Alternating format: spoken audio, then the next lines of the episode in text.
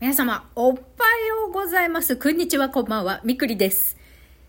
今日は、私はみんなに愛されている。だから、私も私を愛してあげようについてお話しします。エロ玉ラジオ。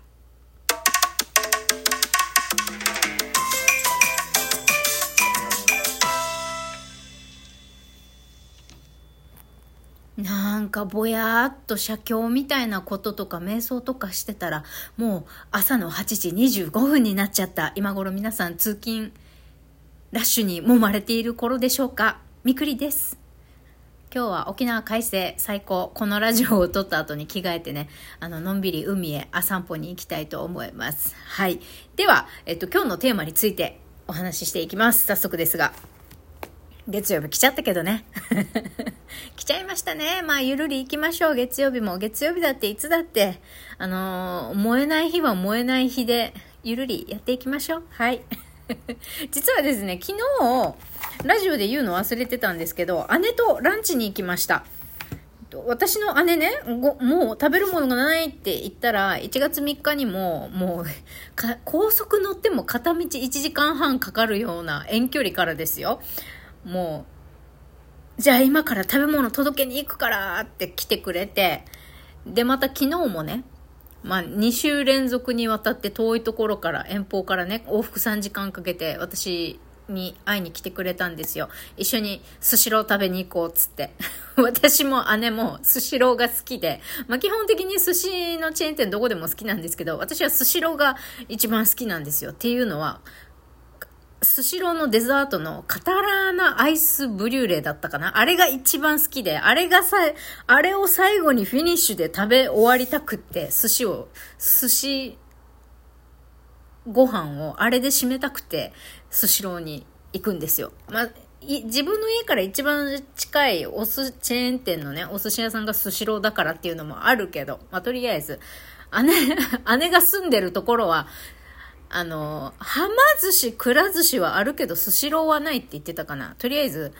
お姉ちゃんもスシロー食べたいからスシローに行こうっつって、スシロー、もちろんおごりでね。あんな遠くから来るのにおごりで ランチ行ってきました。で、いろいろ話したんです。その、この間ね、亡くなったおじさんの告別式の話とか、あのやっぱり、えっと、私が告別式に出席できないくらいメンタルを病んでいて来れないっていうこと生活保護自己破産してるっていうことも。まあ、生活保護と自己破産まで親戚中に伝わってるのかどうかは分かりませんが私はこの間その亡くなったおじさんとその奥様のおばさんのところに遊びに行った時もね生活保護になったし自己破産もするよっていう話はしたから両親にも言ってるしね。だから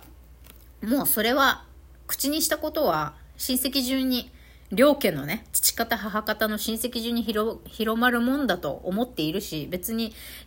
今みくりはこういう状態なんだってって別に私の許可なんて取らずに人に話したっていいって思ってるからあの広まること私の状態が広まること自体はあの意向に構わないんだけど。まあ姉はねなんか全然あの救いだったのはすごくおじさんが穏やかな顔で本当に寝てるような感じだったよって私が言ったようにとっても温厚で優しいおじさんでお金持ちで穏やかでねいつも優しくてニコニコして、まあ、何を多く語るわけでもなく優しくしてくれたおじさんだからやっぱりもちろん娘息子にも慕われてるしその孫たちにも慕われているしもうその一神党の血縁だけじゃなくってそれ以外の親戚孫たちとかも結構大きくなってんだよ。孫とかもまあ小中高大学生とかもいるんだけどやっぱもうすっごい大泣きしてる人も人たちいたし、まあ、私のねうちの次男兄も結構号泣してたよ。って姉から聞いたしその告別式の朝私父にも電話したんです。私の代わりにおじさんに「ありがとう」って伝えてねって電話した時も父親も珍しく泣き声だったのであの、父親もすごくおじさんにはね、お世話になったし、すごく、なんだろう、私の母親と結婚して、家族となった、まあ、義理の親族の中では、多分、一番おじさんのことを頼れてた頼ってたし信頼関係は強かったと信頼関係があったと思うので信仰も深かったと思うので私の父親としてもやっぱりおじさんが亡くなったことっていうのは辛かったと。思います泣いてる この状況を伝えてるだけで泣いてる。でね、やっぱりすっごい優しいおじさんとのお別れだから、まあ泣いてる人はたくさんいたんだけど、でも姉はね、姉はでも全くおじさんがいなくなったっていう感じがしないって姉は言ってましたね。だからそれはそれで、まあ、いいなと思っていてというか、結局、まあこれは私の考え方ですが、結局人は亡くなって魂と体、魂と肉体が離れてもね、魂は、なんだろう、残された人間にとってこの亡くなった人の存在っていうのは思えば思い出せばいつもそばにいる心の中に生き続けてるものだと思っているのできっと私も、まあ、生身でね生身のおじさんに会えないのはもう悲しいけどでもおじさんはいつだって思えば心の中に私のそばにずっといるって思えば寂しくないよねってちょっと姉の話を聞きながら感じたんです。でその中でまあ親戚もねあんたのこと心配してたよって言ってまあああんたのことをまあ来れないっていう事情はね分かって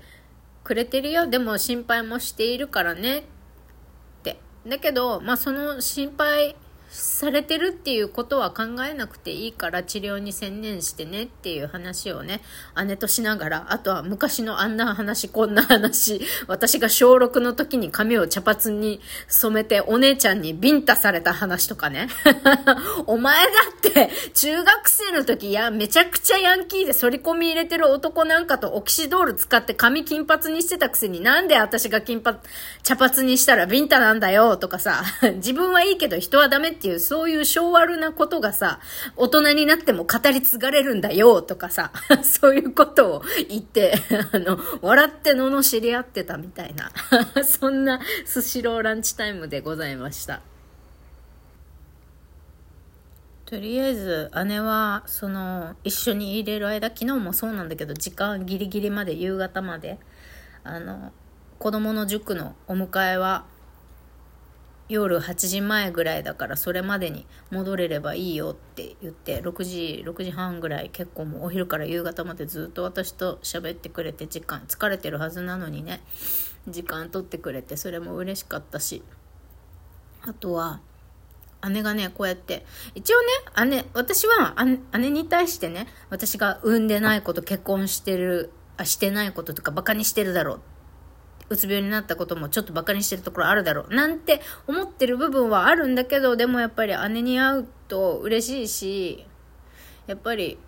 なんだろう大切に思ってもらってるんだな可愛い妹って思ってもらってるんだなってやっぱり行動で示して